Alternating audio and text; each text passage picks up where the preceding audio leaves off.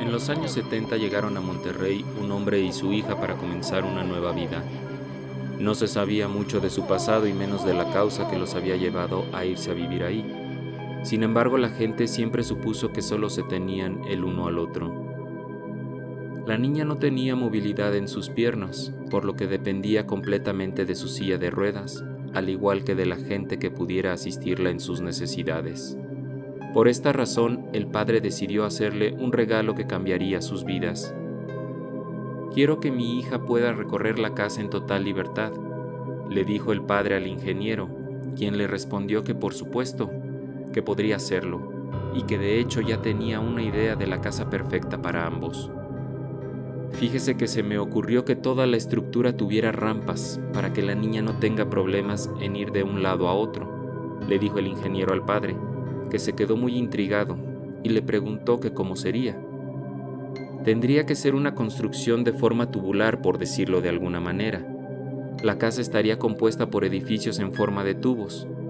Claro que sería grande para que la niña no se aburra y con grandes ventanales que le permitan apreciar el hermoso cielo de estas tierras. Ande el ingeniero, eso es lo que necesitamos, le respondió el padre sabiendo que su hija se pondría muy contenta y sin más tardanza le pidió que comenzara con la construcción cuanto antes. Las semanas y los meses pasaron. Poco a poco se levantaba la enorme casa en aquel terreno baldío. Los trabajadores se quedaban hasta tarde, hasta que la luz del sol se había marchado por completo. Conforme la construcción avanzaba, la tensión entre los albañiles crecía, se sentían incómodos y crecía un terror en ellos que no tenía explicación. De un momento a otro, todo empeoró. Las herramientas comenzaron a desaparecer y los trabajadores se culpaban unos a otros hasta que empezaron a ocurrir las desgracias. Faltaba poco para que la casa quedara terminada, pero la convivencia entre los trabajadores no era nada buena, por lo que decidieron hacer una reunión después del trabajo para que las diferencias quedaran superadas. Casi todos quedaron muy tomados, a excepción de Alberto, el más callado y reservado de ellos. Como era de esperarse al otro día, solo se presentaron tres albañiles a trabajar, entre ellos Alberto. Todos acordaron que él trabajaría en la parte de arriba y los otros dos estarían afinando detalles en el primer piso. Todo pasó de una manera muy rápida. De hecho, nadie supo con certeza cómo sucedió, pero de pronto los dos albañiles, que estaban en la parte de abajo, escucharon gritos de verdadero terror. Ambos se quedaron paralizados. El corazón les latía con tanta fuerza que parecía que se les iba a salir del pecho.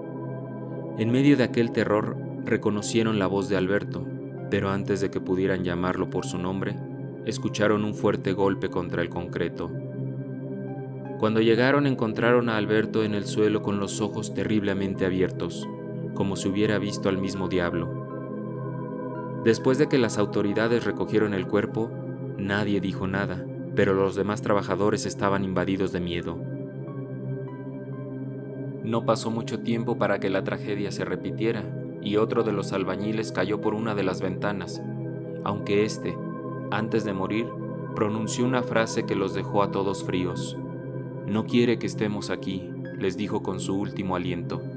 De manera inexplicable, un día la niña llegó a lo más alto de la casa.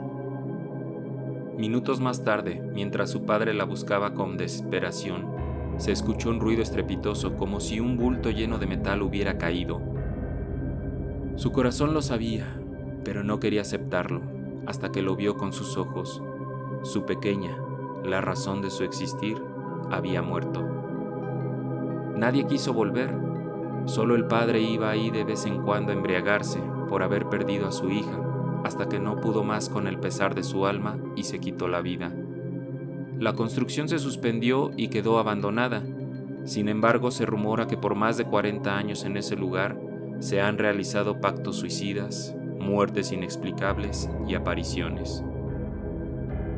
En 2006 se decidió que fuera demolida, pero no ocurrió así y fue terminada con un aspecto actual y muy moderno. Hasta el día de hoy no se han reportado ningún hecho y ningún suceso extraño en dicha construcción. Leyendas y Relatos de México es escrito y producido por Rafael Méndez. Música de Mauricio Gasiuk.